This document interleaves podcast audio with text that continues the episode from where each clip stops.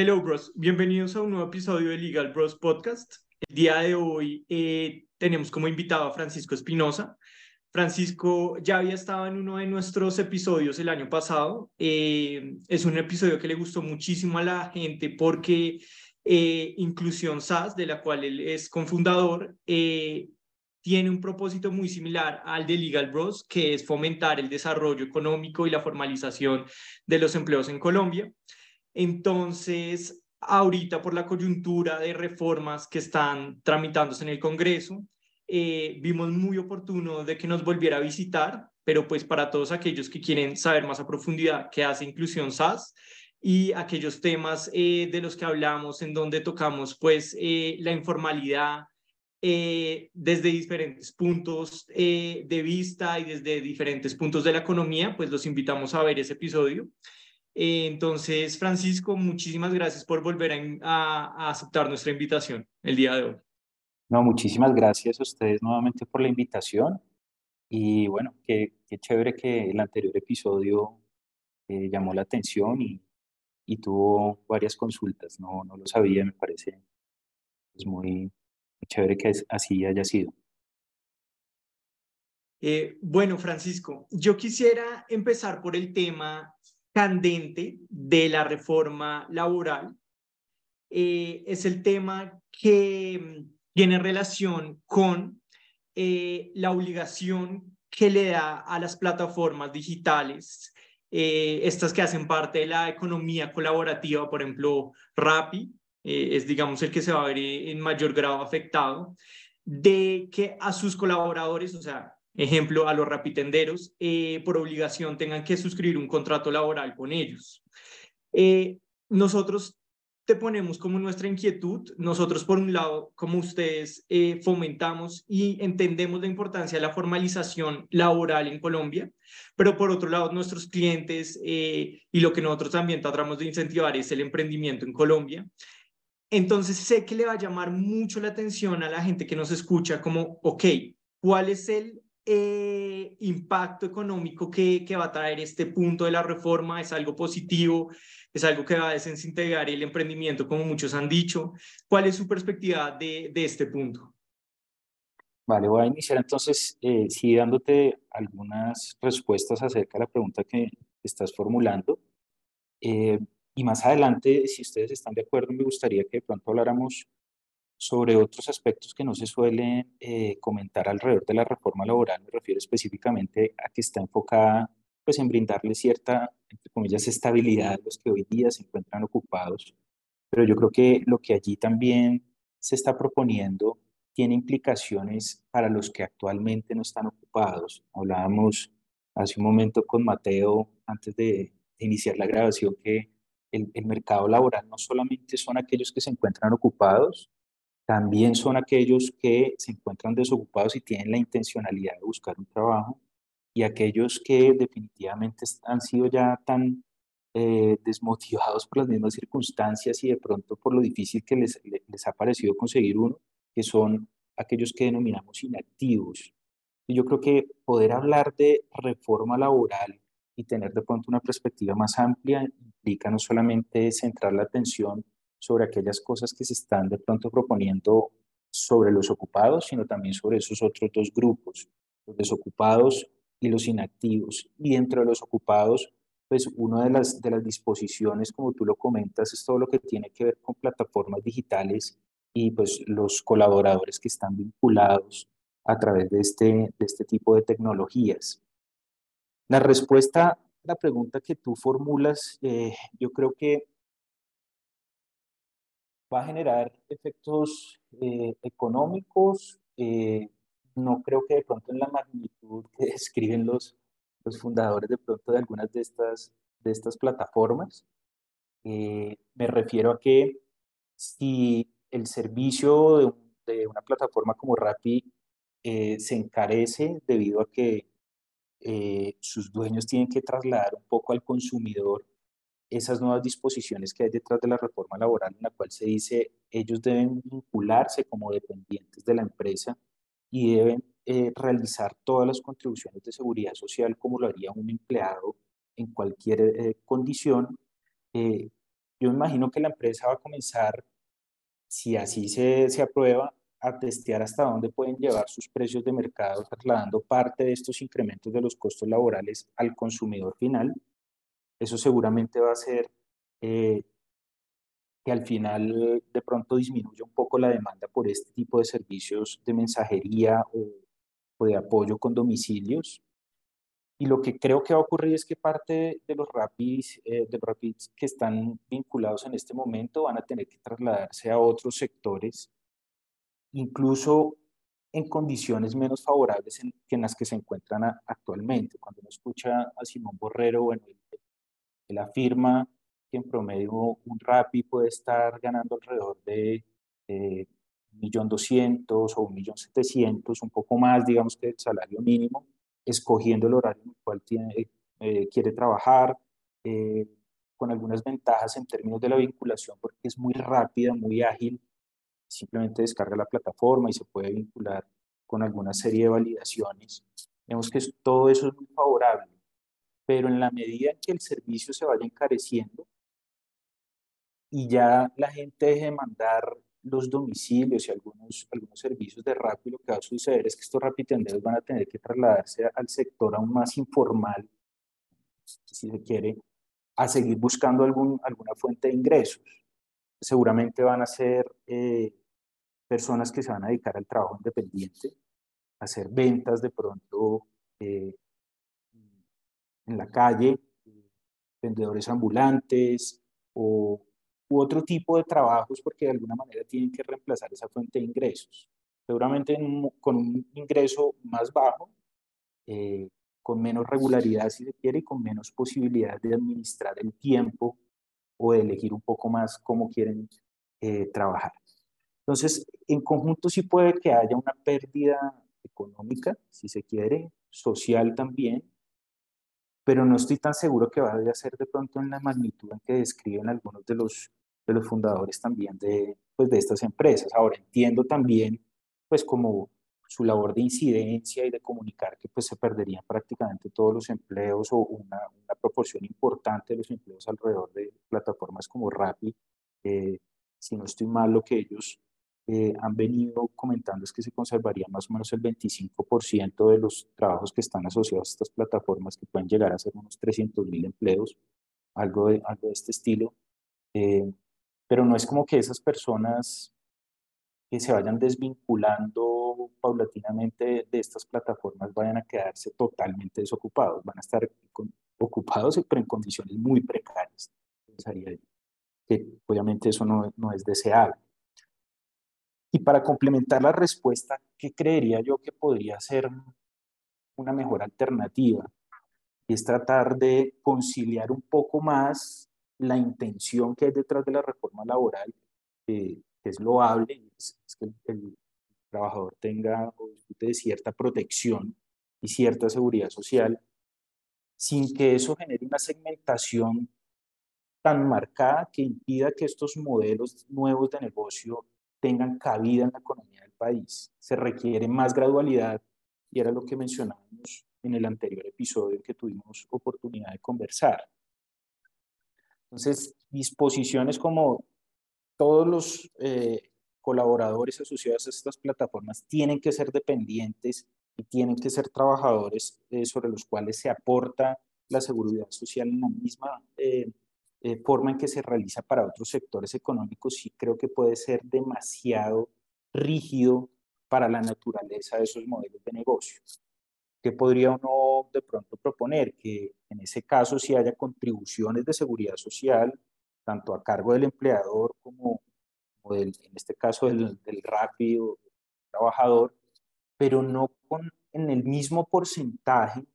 y sobre la misma eh, base de cotización. Porque, ¿qué dice la reforma laboral? Listo, un RAPI puede trabajar cierto número de horas, sume esas horas, haga las equivalentes a días de trabajo y cotice parcialmente, como ya se puede hacer, sobre esos días de trabajo. Pero hay que recordar que siempre el mínimo valor por el cual uno puede cotizar, el mínimo IBC que permite nuestra normatividad, pues es el salario mínimo. Entonces eso, eso genera eh, unas rigideces fuertes porque si una persona eh, de pronto no trabaja esas, esas mismas horas o unas horas superiores, lo que uno debería buscar es que vaya aportando conforme al ingreso que va recibiendo, no que genere esa flexibilidad que hoy tenemos si es, si es sobre el salario mínimo, el ingreso base, base de cotización es el 100%, eso es totalmente regresivo, mientras que si el, el ingreso es mayor al salario mínimo, uno cotiza sobre el 40% de ese salario, las contribuciones que hace también son menores. El que gana el salario mínimo en realidad sale muy penalizado en este tipo de, eh, de modelos, digamos, o estas rigideces que a veces eh, se crean en el mercado laboral. Si uno pudiera decir, eh, no necesariamente tradúzcalo a un salario mínimo, porque de inmediato eso lo pega a la condición de que tiene que contribuir o calcular su IBC sobre el 100% del salario mínimo, sino permítale de pronto unos periodos de transición o cierta gradualidad a este tipo de empresas y de nuevos modelos económicos o, de negocios para que tanto empleador como colaborador puedan ir contribuyendo de manera gradual y hacer el pago de su seguridad social, porque eso sí es, es necesario, yo creo que eso sí es indiscutible, que todo, todo trabajador debería tener eh, esa seguridad social o esa protección social, eh, pues con base en, en, los ingresos que va devengando. Entonces, en la medida que uno libere como un poco esas, esas normatividades que generan esas dicotomías, ¿no? Usted contribuye sobre el salario mínimo o no contribuye y ya está, digamos, en, en un marco, digamos, que contradice las disposiciones de, de las leyes laborales que son demasiado fuertes para la, una heterogeneidad tan grande que tenemos en el mercado laboral. Estas disposiciones de pronto eran más adecuadas o convenientes o aceptables cuando el mercado laboral que teníamos era mucho más homogéneo. De pronto el trabajo laboral, el mercado laboral que les tocó a nuestros papás o incluso a nuestros abuelos, que eran pocas actividades económicas, no había una alta variedad en ello, o sea, agricultura, manufacturas, y de pronto algo de servicios. Y adicionalmente las condiciones laborales eran muy parejas, trabajos de ocho horas y la gente no solía cambiar de trabajo. toda su vida se vinculaba a una empresa, a un banco y siempre eran las mismas condiciones laborales. Hoy el mercado laboral es muy heterogéneo, es diverso, es mucho más dinámico, es cambiante y asimismo la normatividad y la legislación debería ser un poco más flexible para irse acoplando a esas nuevas realidades. Por eso hoy hay trabajos por horas, trabajos parciales, eh, hay mucha más diversificación en los servicios. ¿sí? O sea, hace 10 años atrás o 15 años atrás era impensable que tuviéramos un modelo de negocios como Rappi. Hoy existe y hay que ir también dándole la posibilidad que vayan de pronto generando un poco más de beneficios para los colaboradores o las personas que trabajan allí eh, sin, que eso vaya en detrimento que el, modelo pueda llegar a ser sostenible o, pueda tener continuidad.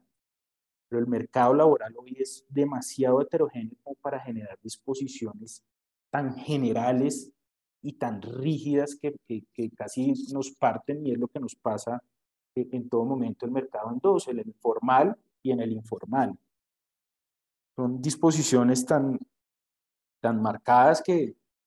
en lugar de, permitir la variedad que hay en el mercado laboral, simplemente nos generan esas dicotomías formales e informales.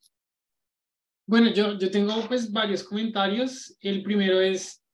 volviendo a lo que decías, al capítulo pasado que tocábamos todo este tema de cómo la normativa laboral en Colombia es demasiado rígida, debería flexibilizarse y no todo por las dinámicas ahorita del mercado como son las plataformas digitales, sino también que hablamos en su momento como igual la diferencia del salario mínimo no puede ser de pronto una empresa creciendo en una parte diferente que, que sea en Bogotá, a otra parte pues no sé, en el Chocó o en Santa Marta, porque obviamente pues el capital no es el mismo. Yo creo que son todos estos pasos que pues, van de la mano. Y más allá de esta reforma laboral, en vez de estar solucionando el tema de la formalidad, que es el gran problema de Colombia, es exigir más más pasos para que la gente esté más atada al trabajo. Y al final yo creo que todos estos elementos que quieren incluir la reforma, pues afecta de cierta manera pues, a la empresa y al consumidor. Digamos, nos hemos centrado mucho en el tema de, de, la, de las aplicaciones y de los rapitenderos y, y demás, pero también han, han habido otros comercios pues, que estas, esta reforma los han visto afectados. Los restaurantes, los bares, pues porque es que pasar el horario nocturno de 9 de la noche a 6 de la tarde, pues eh, monetariamente eso implica pues un gasto grande para, pues, para los restaurantes, para los bares, para los supermercados, obviamente pues todos dicen, no, pues lo paga porque tiene plata, no, pues todo esto pues se transfiere al consumidor. Pero si el consumidor ve pues que todos los precios empiezan a aumentar, igual que en Rappi, me van a cobrar, no sé ahorita en cuánto están cobrando, digamos, la membresía en Rappi, y me van a cobrar el domicilio más caro, no solo se ha afectado Rappi, se ha afectado el restaurante que viene trabajando con, con Rappi. Pues porque era, no, pues ya no me están a mí eh, comprando tampoco ni de día ni de noche porque pues aumentan los valores del costo del domicilio, entonces pues también el costo del precio está aumentando la comida, o sea, al final y al cabo es una cadena, hay un ciclo que una cosa tras otra pues a ir afectando, entonces no sé las personas, digamos, han tenido en cuenta lo que pasó en España cuando también se formalizó el Uber, al momento que decían que las personas en España se formalizaran, tuvieron un contrato laboral, pues prácticamente se quiera Uber, Uber, pues porque no hay una forma de sostenerlo. Y digamos lo que tú dices, las personas trabajan cuando quieren, al momento que quieren, la gran mayoría pues son, eh, son migrantes, no, pues no son nacionales colombianos en su gran, gran mayoría, obviamente que buscan pues un trabajo formal, porque es un trabajo formal, porque pues trabajan con una empresa, no es un contrato, pero es formal, a estar de pronto en la calle, lo que tú dices, pues buscando otro tipo de, de trabajo, de estar ocupado, pero pues obviamente en una informalidad pues mucho mayor que no le va, digamos, al final y cabo darle ningún tipo de beneficio o pues sea monetario de alguna manera que pronto en estos tipos de, de empresas se, se está generando. Sí, de acuerdo. Em, yo creo que el espíritu de la reforma en, algunos casos tiene, tiene cosas positivas. O sea, yo creo que todos estamos de acuerdo que los trabajadores o los colaboradores, deben tener pues, seguridad social y protección social. La pregunta detrás es cómo como sociedad nos ponemos de acuerdo para que eso sea viable sea sostenible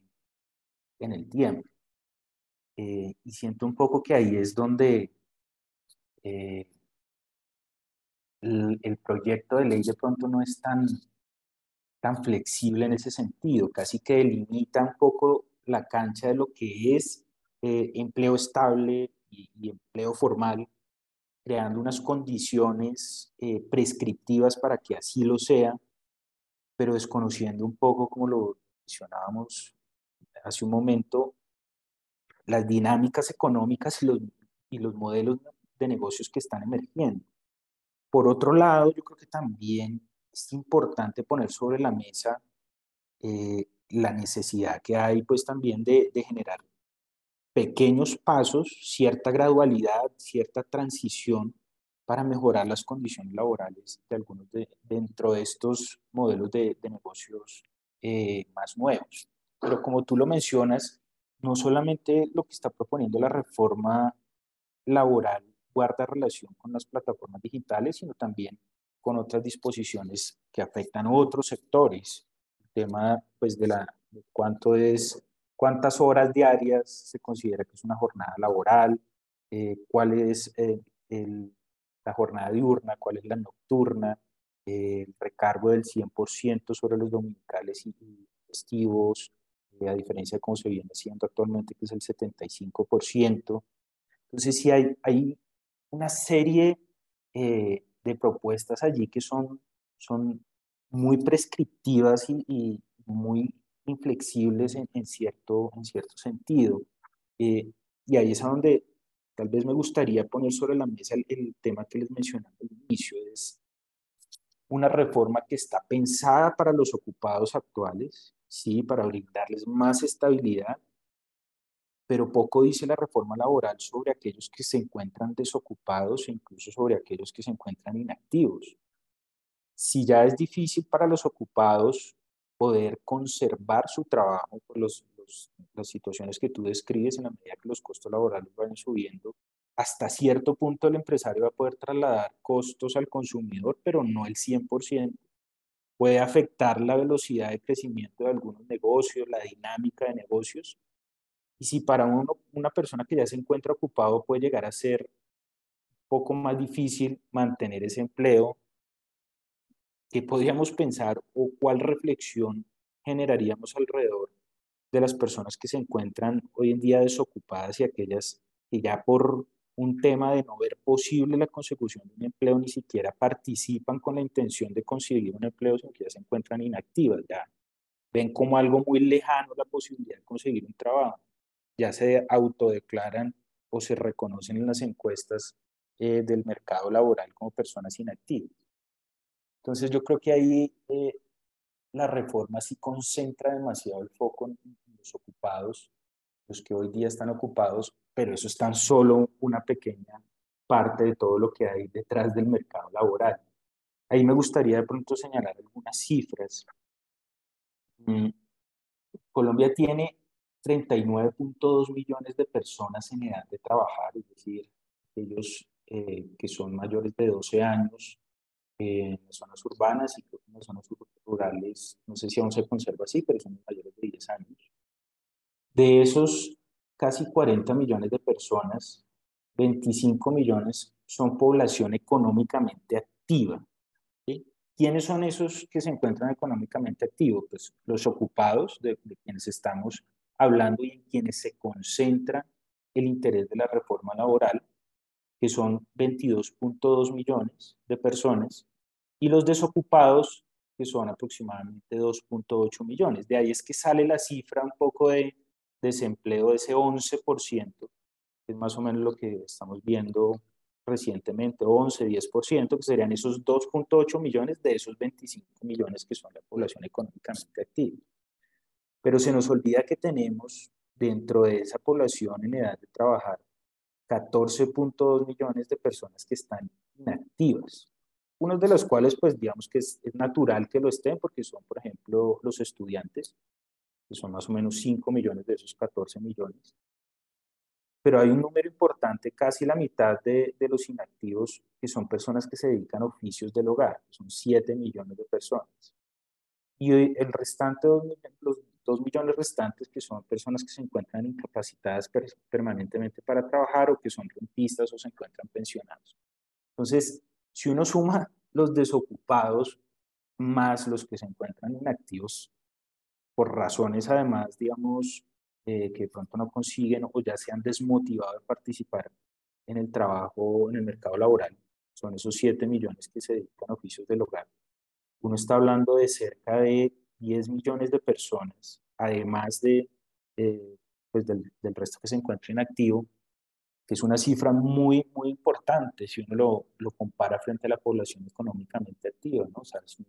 porcentaje considerable si uno quisiera hacer un análisis de pronto más, más ácido de lo que está pasando en el mercado laboral. Nosotros nos quedamos con la cifra del 10%, pero a veces omitimos del análisis del mercado laboral todas estas poblaciones inactivas de, las cuales se está hablando hace un momento. Entonces, el problema es de una magnitud considerable. Y de pronto estas inflexibilidades o estas nuevas disposiciones que detrás pudieran tener una buena intención en el sentido de querer proteger un poco más al trabajador, podrían aumentar alguno de esos otros subgrupos, o el de los desocupados, o incluso el de los inactivos.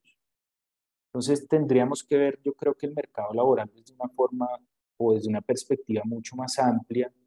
y, y la reforma laboral creo que debería apuntarle un poco más a eso, a considerar no solamente a un segmento de la población, sino a ver el panorama un poco más, más completo. Ahora, la evidencia... Sí, Francisco, digamos, eh, me llega mucho porque ustedes que tratan de o sea, que han mostrado y comunicado las cosas positivas de la formalización, nosotros en temas legales también vemos que trae cosas muy positivas. Pero con esta reforma me vino una reflexión personal y es, eh, uno debe forzar la formalidad, debe, por medio pues, de regulaciones, eh, forzándolas obligatoriamente para su cumplimiento, uno debe generar los incentivos para que exista formalidad o la formalidad debe venir de forma orgánica, o sea, respondiendo también a lo que tú estás diciendo, es a cómo está compuesto el mercado laboral. Eh, si todo el mundo está empleado, pues bueno, de pronto es el momento para generar más formalidad de forma forzada, pero si ahorita el mercado está compuesto como tú lo estás explicando, pues tal vez más bien las cosas no van a terminar pues eh, teniendo el propósito que inicialmente se quería. Entonces, no, no siempre de pronto es deseable la formalidad. Yo pensaría que es la tercera opción que tú mencionas. Debería ser más el resultado de, o sea, como algo que emerge o que es orgánico, más que algo que se hace de manera prescriptiva. Em, y ahí me gustaría volver al tema del salario mínimo. Uno podría decir, listo, conservemos la noción de salario mínimo porque alrededor de ese tema, digamos que la, evidencia es, es bastante eh, variada. Entonces hay estudios que dicen que el aumento del salario mínimo no genera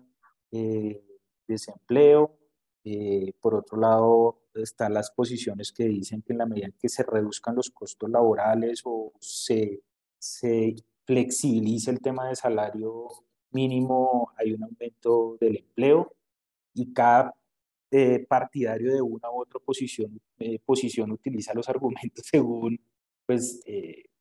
se alinean más con, con su perspectiva. Em, yo pensaría que un paso que deberíamos dar,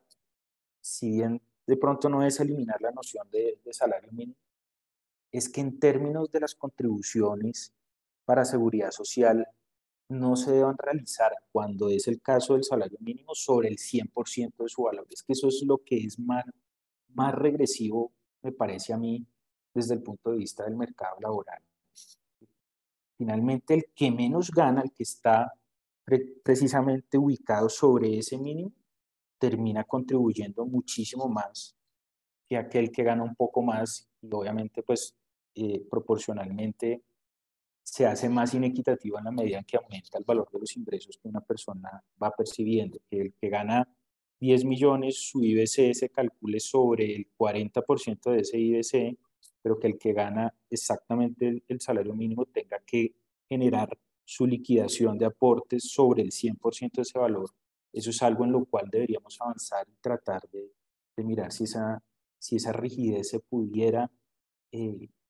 abordar de otra manera. En últimas, lo que uno buscaría es, todos deberíamos aportar de alguna manera a los temas de seguridad social, pero deberíamos aportarlo de manera equivalente o de manera progresiva o en la misma dirección que están pues, definidos los ingresos que percibe cada uno. Entonces, los que menos ingreso perciben deberían proporcionalmente aportar menos frente al valor del ingreso que reciben, mientras que los que cada vez van recibiendo más deberían contribuir proporcionalmente más a esa seguridad social. Y el esquema de solidaridad entre unos y otros, administrado, digamos, ya por, ahí sí, digamos, por los eh, toda la disposición y la normatividad debería permitir que en última los resultados en materia de seguridad social y protección social, independientemente del ingreso, fueran los mismos. O sea, ahí ya deberíamos desde el punto de los beneficios ser más equitativos, beneficios en términos de protección social, pero en términos de lo que cada uno debería poner, deberíamos ser muchísimo más progresivos. Y ese primer paso podría llegar a ser, y hay que dejar de, de,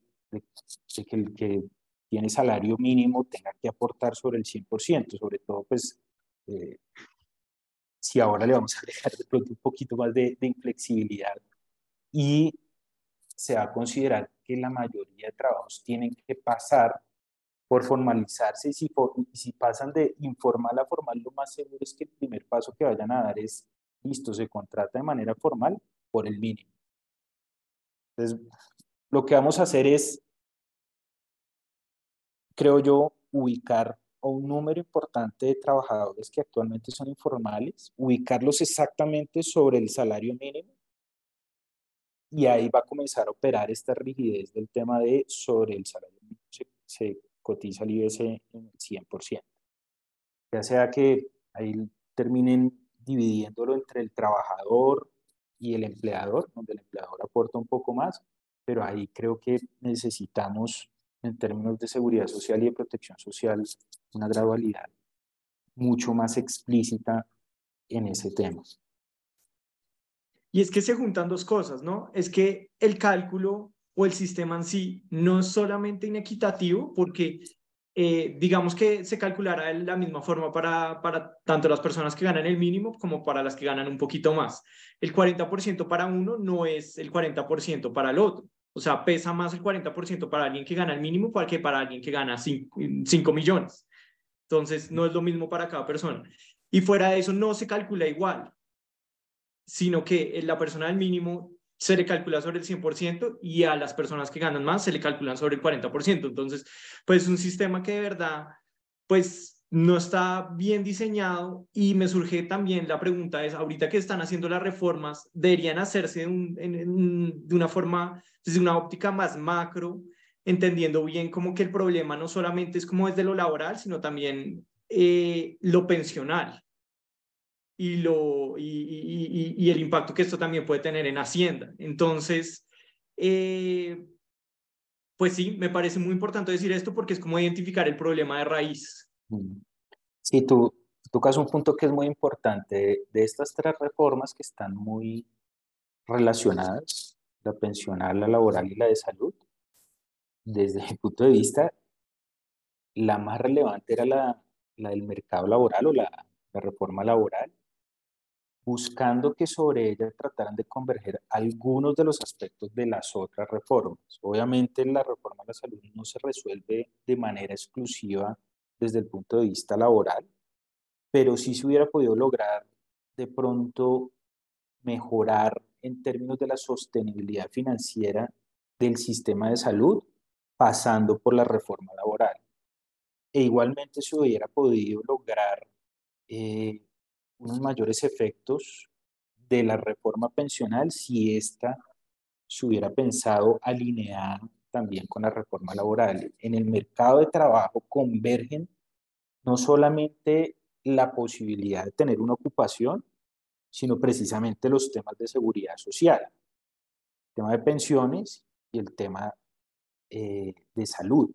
Entonces, esta reforma laboral es central y es fundamental si uno quiere ver también efectos en esas otras dos dimensiones. Pero acá se plantearon como reformas eh,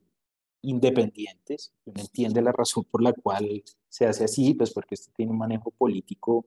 que es eh, pues bastante desgastante, que implica pues, eh, muchas dinámicas. pero si uno tuviera que elegir de pronto cuál de las tres, era más urgente y de pronto más estratégica, tal vez habría sido la reforma laboral, una reforma laboral pensando en alineación con salud, con pensiones y además que no quedara eh, tan enfocada exclusivamente en los ocupados actuales. Sí, digamos, igual, retomándolo el capítulo pasado, lo que dice Daniel, y enfocándose como el tema de la reforma laboral, y digamos, esto es más una perspectiva personal lo que tú dices, digamos, esa diferencia al momento de cotización para mí, digamos, la pensión, en su momento hablamos de cómo buscar proteger hacia futuro la persona que tenga pues algún ingreso y demás, sería, digamos, determinarse un valor mínimo entre, no sé, 1 o 2% y en adelante, pues, digamos, el valor, digamos, máximo que también se pueda cotizar, porque al fin y al cabo, pues, una persona que gana el mínimo, pues es mejor tener esos 180 mil pesos más o menos que está pagando hoy en día el mínimo de pensión, pues tenerlos en el bolsillo, que pues 180 mil pesos guardados pues en un banco, pues que de pronto genera algún tipo de interés, pero pues que no le está sirviendo en este momento. Y hablamos eh, entonces, si me sirve eso para, no sé, comprarme una moto, la moto me sirve para desplazarme más rápido, mejorar mi calidad de vida, todo el tema, entonces como todas estas pequeñas cosas que la gente pudiera haciendo se le garantiza porque te está ahorrando el 1 o el 2% y no el, el 16% que pues tiene que ahorrar de, de, de pensión. Entonces, pues a futuro, pues tiene garantizado esto, pero además está mejorando su calidad de vida porque tiene más flujo de dinero pues, día a día, y sobre todo pues una persona del salario mínimo que pues, se le da como esa libertad de poder cotizar en pensión. Entendemos que en salud obviamente es más complicado porque pues, eh, eh, pues son unos servicios que se pagan, que el Estado, digamos, debe sobre todo pues atender, pues en Colombia pues que el Estado de salud es, es muy bueno, yo creo que muchas personas se dan cuenta que el pago que uno hace si uno está hospitalizado por los medicamentos es bastante bajo. Digamos, hay muchos, digamos, temas que las prepagadas, que los planes complementarios. Yo siento que esto simplemente le ayuda a la persona a buscar pues un servicio pues adicional de lo que ya le está dando una EPS que al fin y al cabo le está cubriendo todo. Y si la prepagada o el plan complementario no lo cubre, la EPS siempre se lo va a cubrir y va a reducir siempre lo, lo, pues, los gastos o costos a una persona. Entonces, lo que tú dices, si la reforma laboral se hubiera enfocado, concentrado, listo, tenemos como estos problemas, vamos a intentar más bien flexibilizar el tema laboral, más personas van a empezar a trabajar y además flexibilizamos el momento de cotizar. Entonces, hay más gente cotizando porque el problema es el de la cotización. Digamos, hay muchas personas que no cotizan, tenemos el CISBEN, pues, diferentes pues, eh, subsidios que tenemos, por lo menos en temas de salud, igual de pensión, hay gente que no, que no cotiza, pues porque todos estos mecanismos pues son costosos, tanto para el trabajador, que pues, prefiere decir, eh, digamos, una, una persona del servicio doméstico dice, no, venga, págueme la totalidad porque me sirve más que usted me descuente.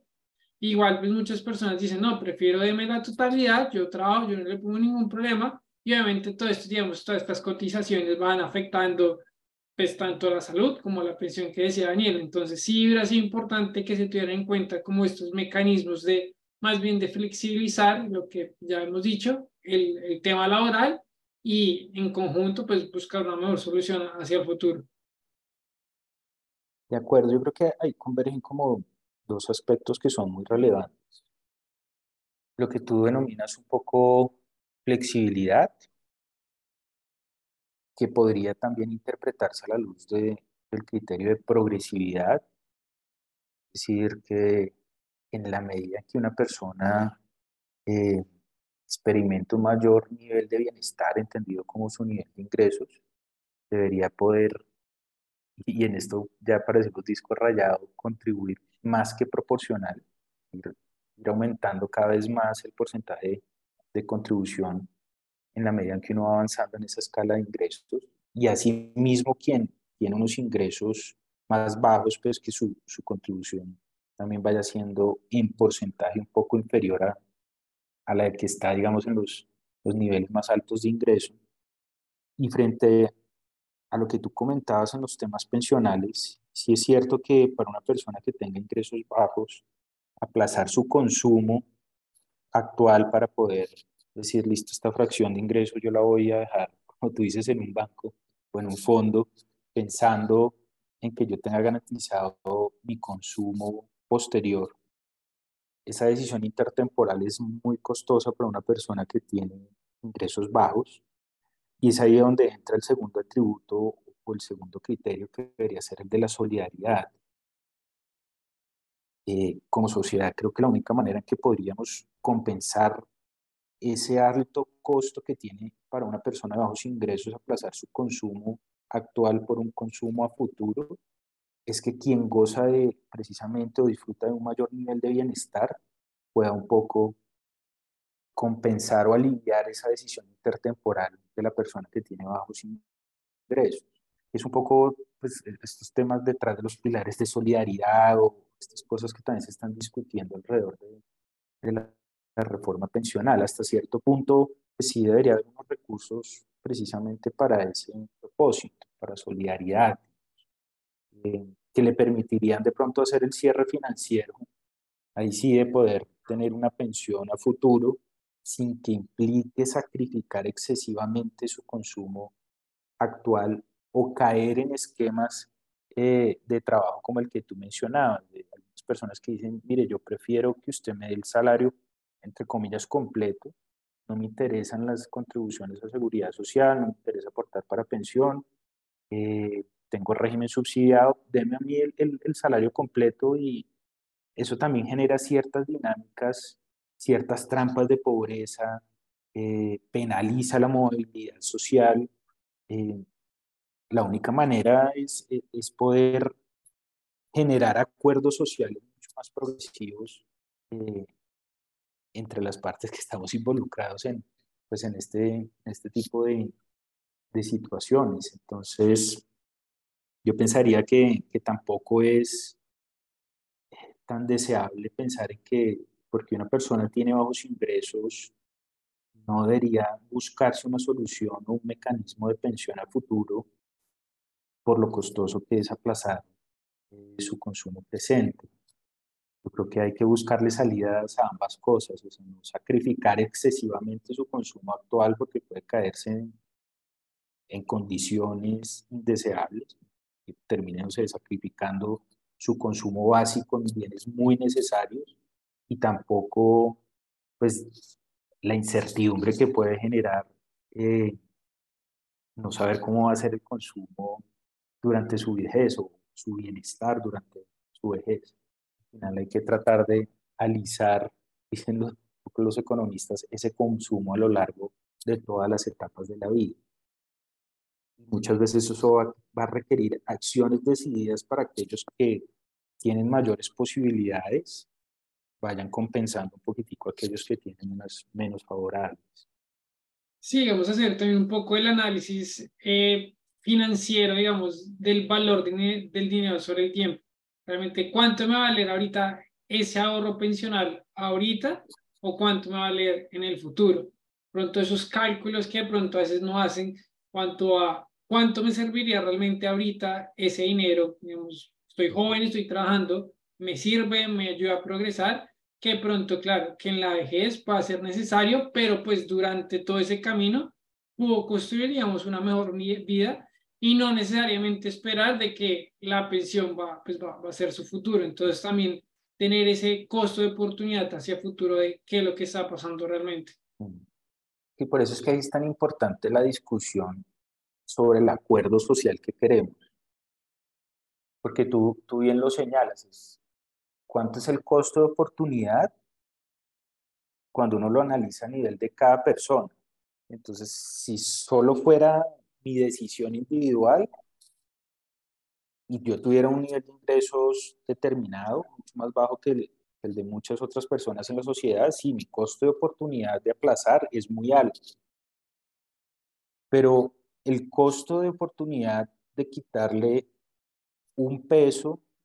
a una persona que está en el mayor nivel de ingreso en el presente es muy poco comparado con el que tiene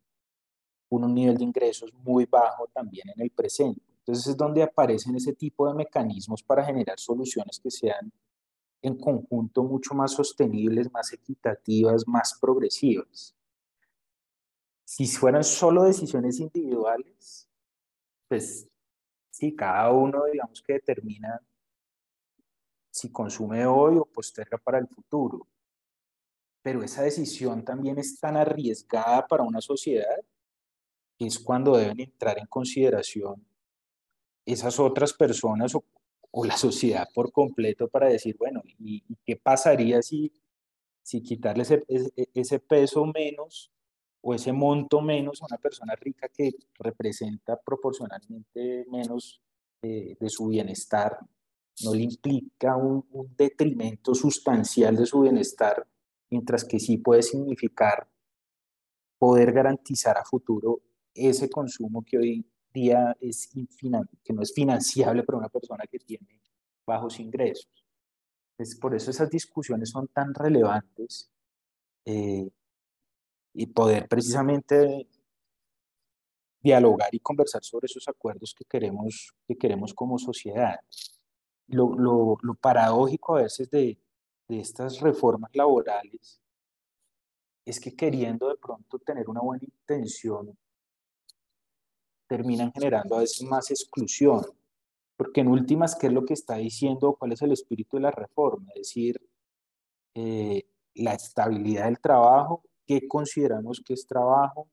cuántas horas estamos prescribiendo que tienen trabajo, qué prescribimos que es jornada diurna, qué es jornada nocturna, eh, cuáles son las excepciones a, esa, a ese trabajo estable, que son cuando son eh,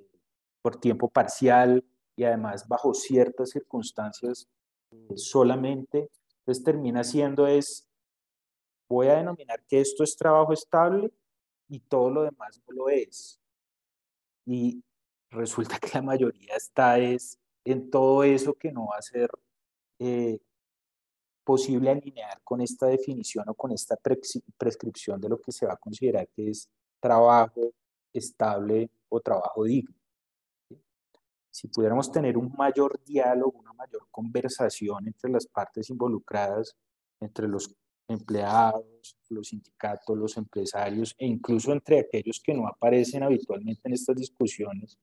que son los desocupados y los inactivos, y muchas veces también los informales, eh, debería haber posibilidades de generar un, mejor acuerdo como sociedad, y no que de pronto sea tan direccionado de yo defino lo que es empleo estable y quien no cumpla esta prescripción está fuera eh, de la norma. Es, demasiado excluyente en, algún, en algún sentido. Y por ponerlo en otras palabras, eh, teniendo en cuenta pues que el podcast lo escucha en muchos los emprendedores, sobre todo emprendedores de tecnología que están inmersos en el ecosistema de startups, la tecnología tiene que eh,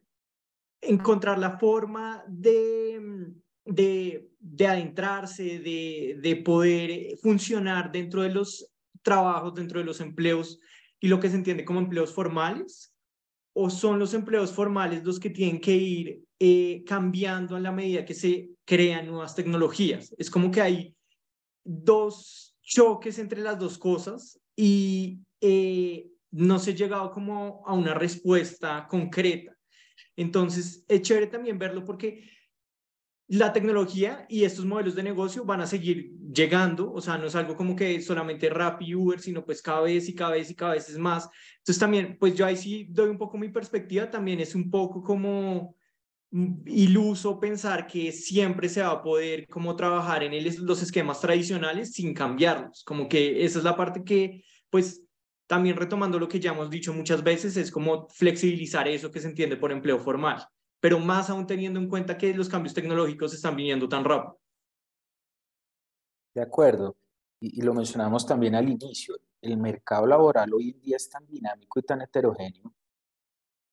que hacer ese tipo de prescripciones de jornada laboral son X número de, de horas, jornada diurna, jornada nocturna, cuando hoy tenemos servicios que operan en distintos horarios eso era muy aplicable a las condiciones laborales de hace muchos años atrás, cuando efectivamente la mayoría de personas trabajaban de 8 a 5 de la tarde, de lunes a viernes, eh, y, en condiciones, digamos, eh, que no cambiaban mucho a lo largo del tiempo. Entonces, una persona que estaba vinculada al sector manufactura, lo más probable es que siempre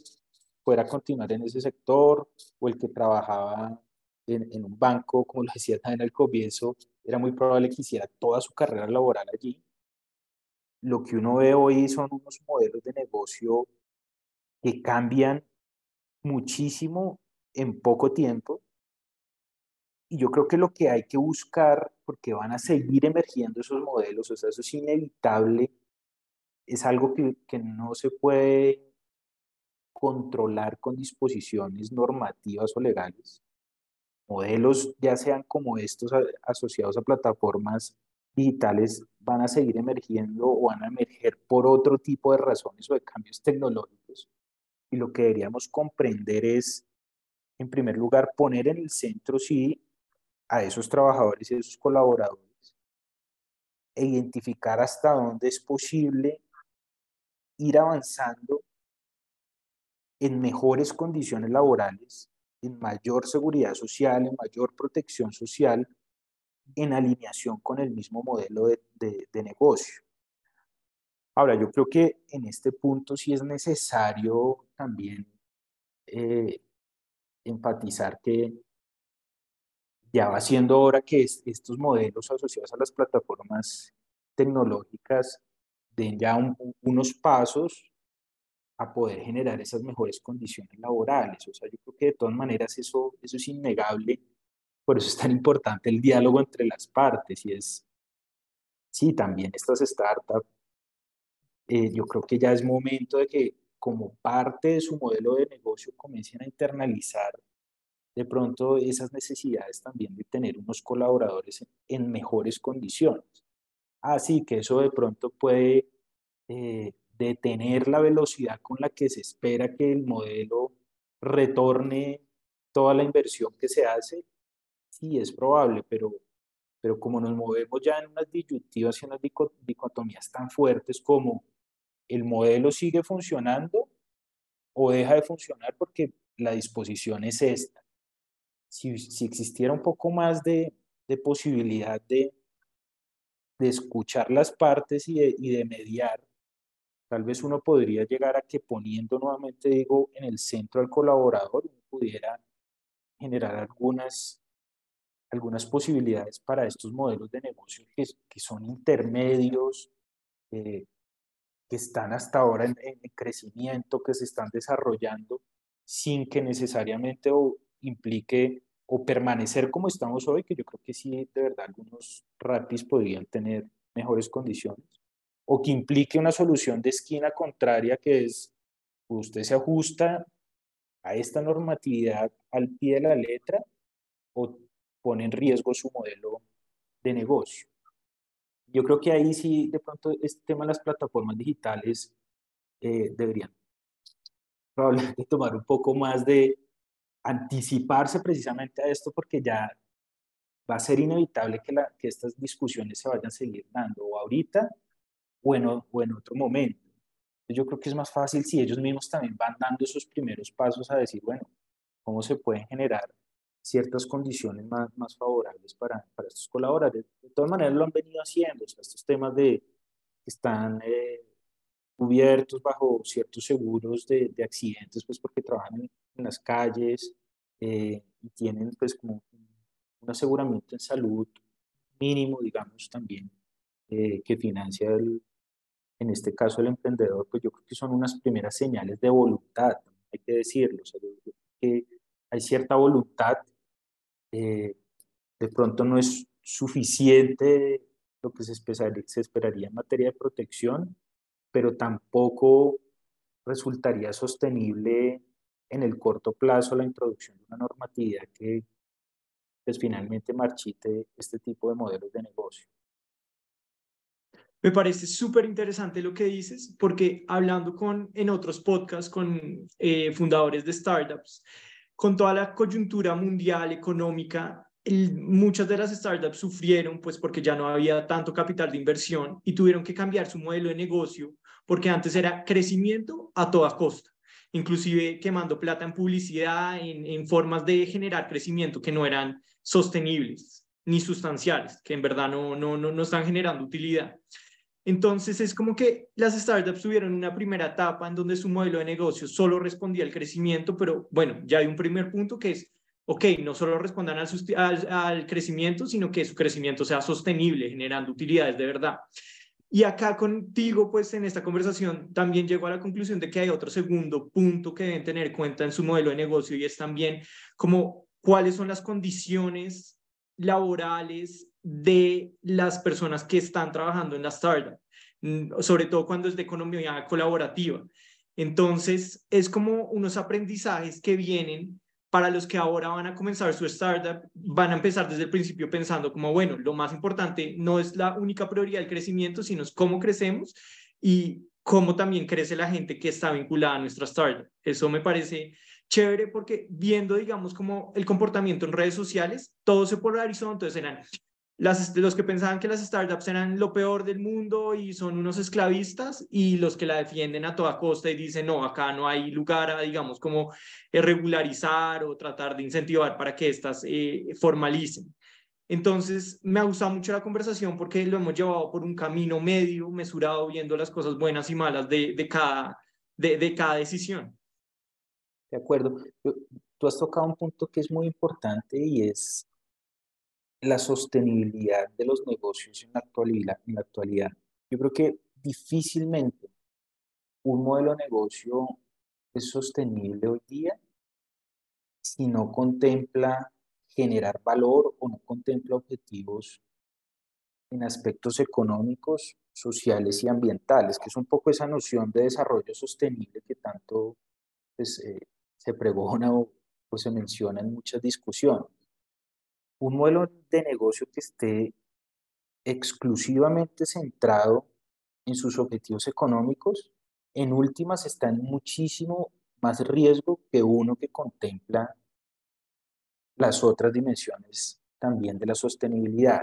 la social y la ambiental. Y mira que, no sé, a mí me gusta observar cómo funciona este tema de los, de los rapis y yo creo que una discusión que se va a venir más adelante es también las implicaciones de tipo ambiental que están asociados al modelo de negocio. Porque tú ves que ya pasamos eh, que los, los rapis se movilizaban en bicicletas, o ya son bicicletas que tienen motor y son motores que son altamente contaminantes, no son una moto, digamos, ahí, sí como, les gusta a ustedes el término y, lo comenzamos mucho en este, en este podcast y es, no es una moto formal, digamos, es, es como una, una moto ahí, un intermedio, eh, que yo no sé si, por ejemplo, esa moto yo imagino que la tendrán que pagar los mismos rapis o mandarla a hacer. Y es un medio de transporte que es altamente contaminante, porque si fuera una moto, pues tendría unos filtros y, y un combustible que sería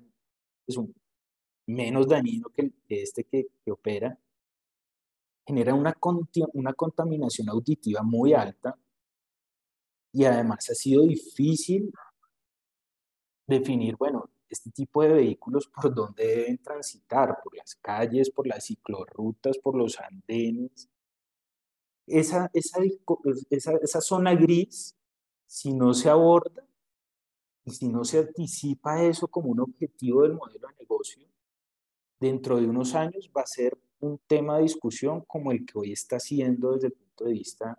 eh, de la estabilidad o la formalización laboral que termina siendo un objetivo social. Mira que estas empresas no, no solo pueden concentrarse en generar valor económico como un, un modelo unidimensional, sino que tienen que contemplar las otras aristas. La dimensión social está muy centrada en pensar en el bienestar del colaborador. Y por otro lado también en la dimensión ambiental.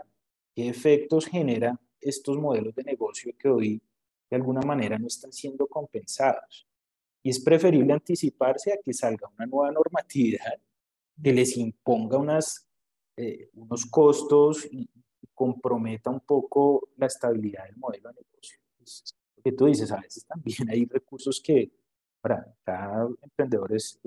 digamos, autónomo sobre cómo administra sus recursos, pero uno sabe también que hay ciertas inversiones o destinaciones de recursos de esos capitales que financian estas startups que podrían de pronto direccionarse de mejor manera. O sea, quiero entrar a criticar las habilidades herenciales y la buena voluntad de pronto de quienes están eh, realizando este tipo de emprendimientos, pero sí es, digamos, objetivar un poco más y, y poner de manera más directa que hoy en día una empresa es impensable si no contempla cuál es el valor social que está generando, el valor ambiental y por supuesto el valor económico. De acuerdo. Yo tengo una última pregunta, eh, porque también viendo un comentario que alguien hizo eh, en, unos en un post que hablaban sobre, pues, sobre esta noticia, decía que las empresas o los, sobre todo los emprendimientos iniciales, o bueno, ya en este caso, pues startups mucho más Em, pues que han crecido ya con el tiempo, si no tienen la capacidad de pagar la seguridad social, no deberían existir. O sea, que los emprendedores, si no pueden pagar la seguridad social, deberían dedicarse a otra cosa. Pues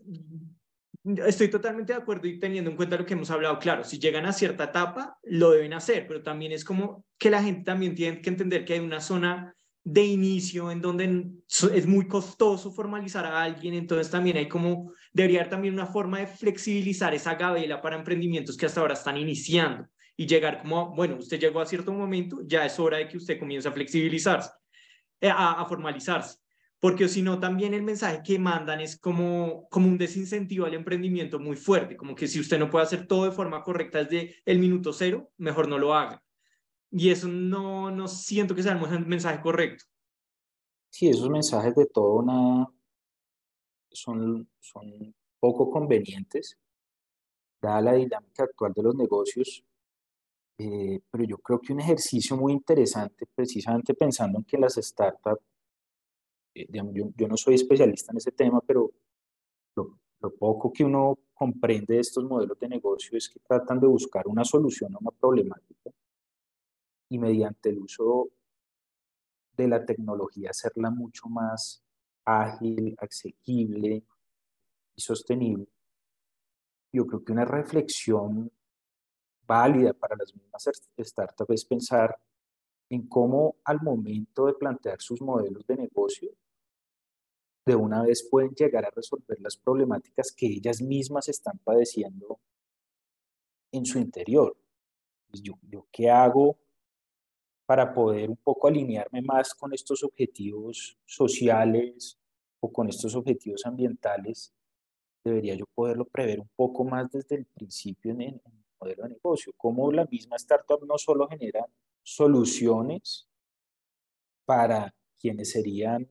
eh, las partes fuera de la empresa, sino también cómo genera soluciones a través de su propio modelo de negocio para quienes hacen parte de su propia empresa. Es que finalmente el corazón de una empresa como estas de, pues, de, domicilios son los colaboradores. Cómo la startup está pensando o reflexionando acerca precisamente generar soluciones que emergen en su propia empresa. Ese sería también, pues yo creo que eh, un tema importante, pues que se contemple precisamente qué modelos financian eh, eh, estos capitales de riesgo, pues aquellos que también sean sostenibles no solamente desde el punto de vista económico, también desde las otras perspectivas que hemos venido conversando. Es que ese es el modelo de negocio. El modelo de negocio no solamente es económico, eso yo creo que es, es algo que, que, uno no puede ocultar. El modelo de negocio también es social, es ambiental. Eso es lo que finalmente termina siendo la, la sostenibilidad del modelo. Entonces, eso también podría ser un, una invitación interesante y obviamente, pues, sin uno conocer mucho del tema de las startups, a que, a que pues ellos mismos están teniendo el reto de enfrentar soluciones para los problemas más internos de sus propias empresas. No, de acuerdo. Y es, hay un punto clave de lo que dijiste y es también adelantarse, porque es muy fácil, listo, no, dejémoslo así y después llega alguna regulación que puede, verdad, poner en riesgo como la viabilidad de la misma empresa. Es un sentido como para también de, de, de ser menos frágil y de pensarse en el largo plazo es resolvamos estas cosas tan estructurales para que después no nos expongamos a escenarios de ese tipo. Totalmente de acuerdo. Y algo sí de verdad para resaltar y que, que yo admiro mucho de toda esta, esta generación, digamos, de, líderes de startups, es de verdad su capacidad para crear y para pensar soluciones. De verdad que es, es sorprendente cómo los logran alinear, alinear con tecnología. Yo creo que así como han contribuido a solucionar otras debilidades, otras fricciones en otras áreas, estoy seguro que con esa misma creatividad y, persistencia y capacidad de trabajo podrían eh, solucionar las mismas problemáticas que están emergiendo en, sus iniciativas de negocio.